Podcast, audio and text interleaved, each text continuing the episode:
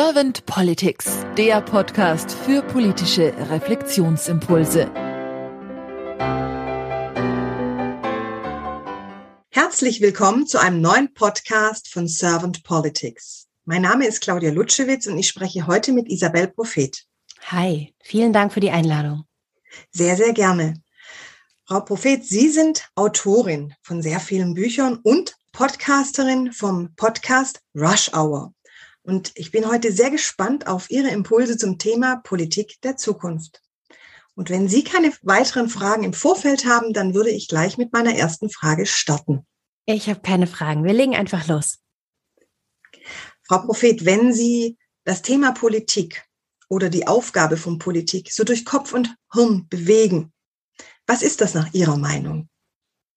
Ich würde sagen, die Politik gestaltet, wie die Verwaltung im Sinne der Bürgerinnen und Bürger handeln soll.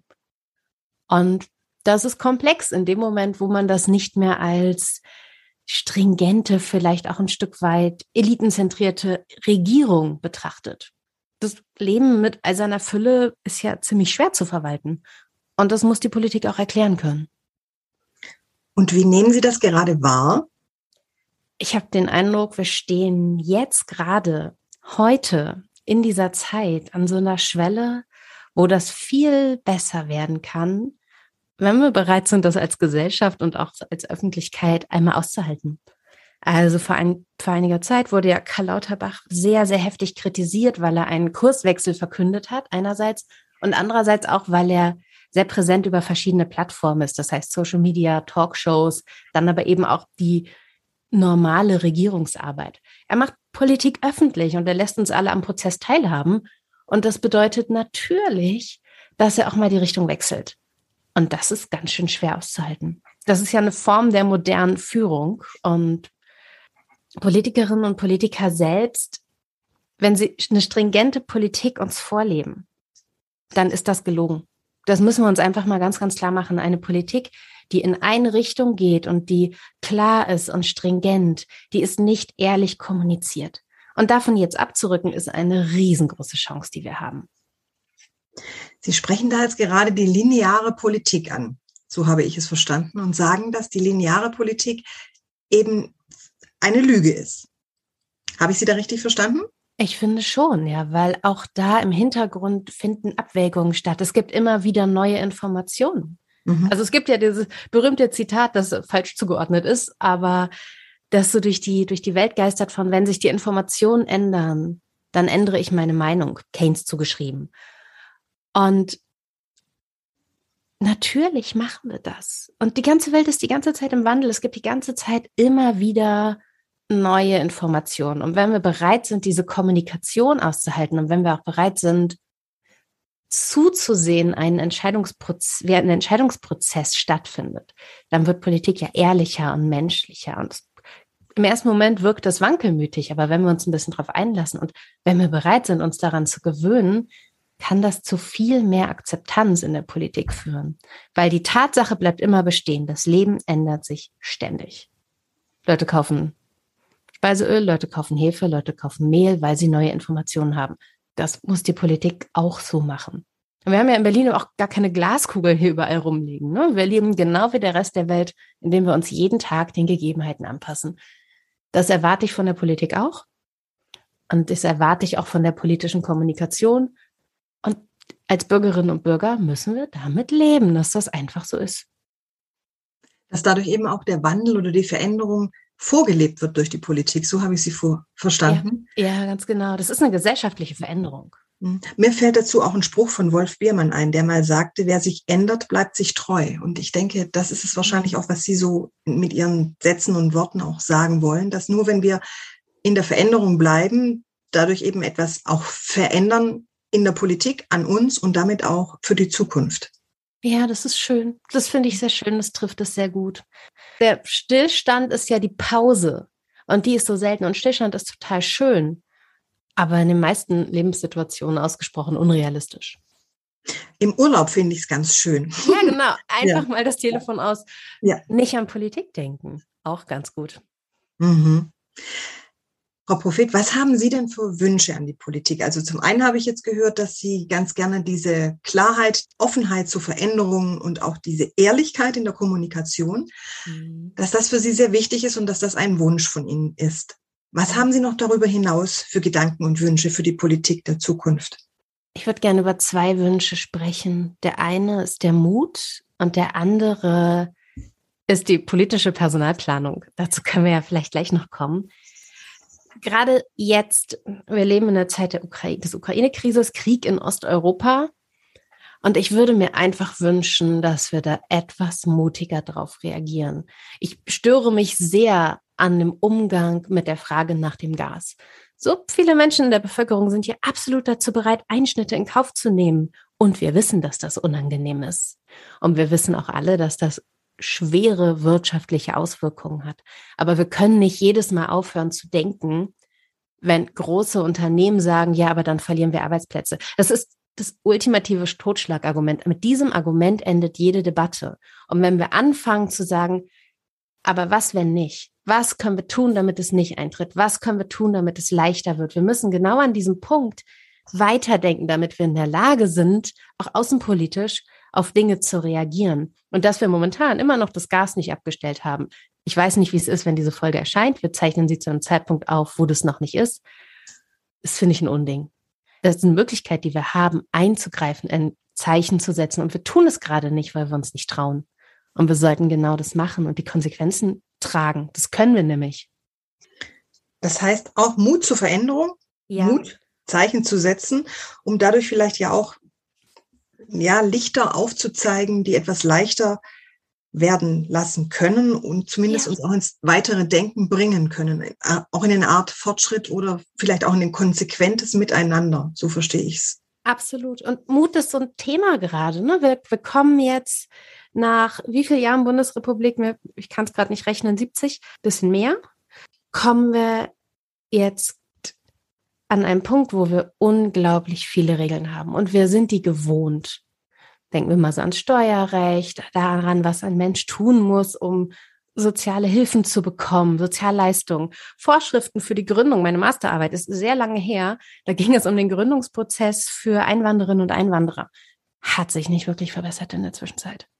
Wir brauchen den Mut, auch mal Dinge abzuschaffen, Dinge zu vereinfachen. Wenn ich mich in meinem Freundeskreis umschaue, ich bin selbstständig und ich habe eine Familie, schaue ich mich in meinem Freundeskreis um, wenn es darum geht, Familiengründung, Selbstständigkeit. Die Leute haben nicht Angst vor der Familie, vor dem Kinderhaben. Die Leute haben nicht Angst vor der Arbeit, die Selbstständige haben. Die Leute haben Angst vor der Verwaltung. Die haben Angst vor den Formularen, die haben Angst, den Prozess nicht gewachsen zu sein. Und das ist doch falsch. Warum sagen wir Menschen in der Mitte der 30er, sie könnten ihre eigene Steuererklärung unmöglich selbst machen? Das sind Leute in hochkomplexen Jobs. Und unser System ist zu komplex. Und das zu verändern, dafür brauchen wir Mut. Das wird Geld kosten. Es wird am Ende auch bedeuten, dass weniger Verwaltungsaufgaben anfallen und fallen Arbeitsplätze weg. Es werden aber Etats frei und das ist gut für die Menschen. Und momentan habe ich das Gefühl, niemand traut sich an diese bestehenden Regelungen ran. Es ist irgendwie diffus klar, ja, kann nicht so bleiben, wie es ist, ist sehr komplex, ist unangenehm für die Menschen. Wissen Sie, was man machen muss, um in die Künstlersozialkasse reinzukommen? Es sind Kataloge, die man ausfüllen muss. Obwohl man am Ende quasi verpflichtet ist, reinzugehen. Warum ist das so schwer? Warum können wir es nicht leichter machen? Da würde ich mir den Mut wünschen, nicht alles in so vielen Details niederzuschreiben, sondern klare Regeln, die für Menschen auch überschaubarer sind. Und dass es so viele Berater gibt, Beraterinnen gibt für Verwaltungsvorgänge. Also warum brauchen wir Mittler zwischen Bürgerinnen und Bürgern und Staat? Das ist doch falsch. Mhm. Ich sage an dieser Stelle mal ganz gern zum Thema Mut, dass mit Mut die schönsten Geschichten anfangen. Ja. Und ich denke, vielleicht wäre es auch für die Politik ein mutiger Schritt, um ein neues Narrativ zu erstellen für die Politik, das eben in manchen Punkten leichter zu verstehen ist und damit vielleicht auch leichter für sich selbst und für die PolitikerInnen realisierbar wird. Und stellen Sie sich mal vor, wie würde die Bundesregierung in die Geschichte eingehen, die es schafft, dieses unglaublich komplexe System Deutschland zu vereinfachen. Mhm. Ja, Ich denke, da haben wir noch ein bisschen Luft nach oben. Ja.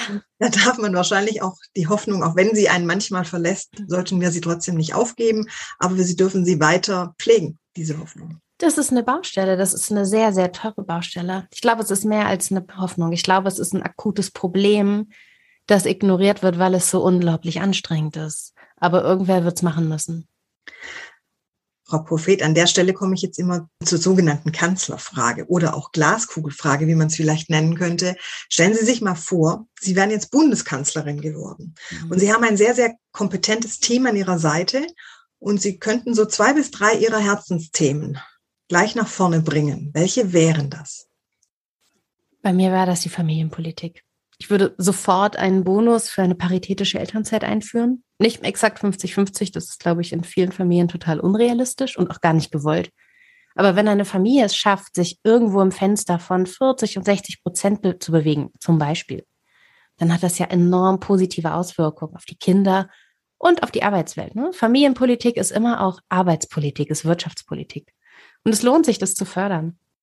Und wir könnten auch mal über alternative Berechnungen für das Elterngeld sprechen. Derzeit liegt der Höchstsatz ja immer noch bei 1800 Euro.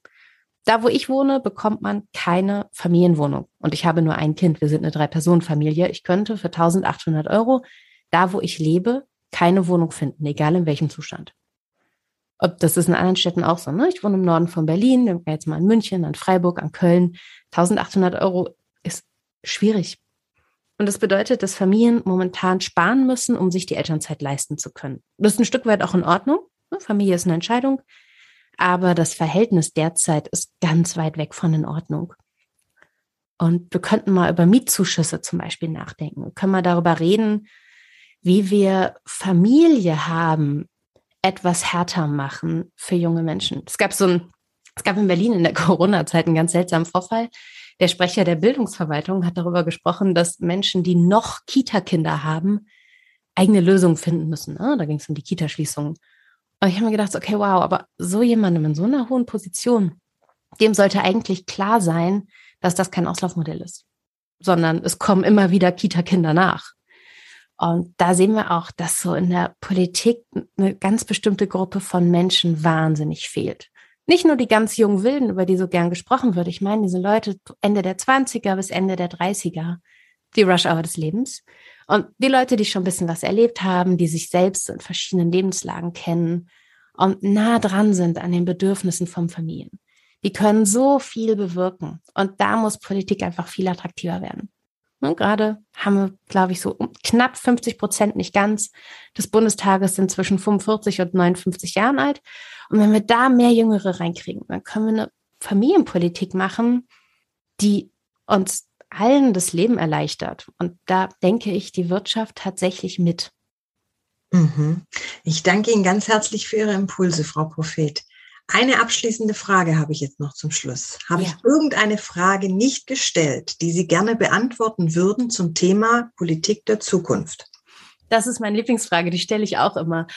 Nein, haben Sie nicht. Ich finde das ein sehr, sehr schönes Format. Vielen Dank, dass ich hier sein durfte. Ich danke Ihnen für Ihre Zeit und für Ihre vielen Impulse und sage dann einfach mal bis bald. Bis bald.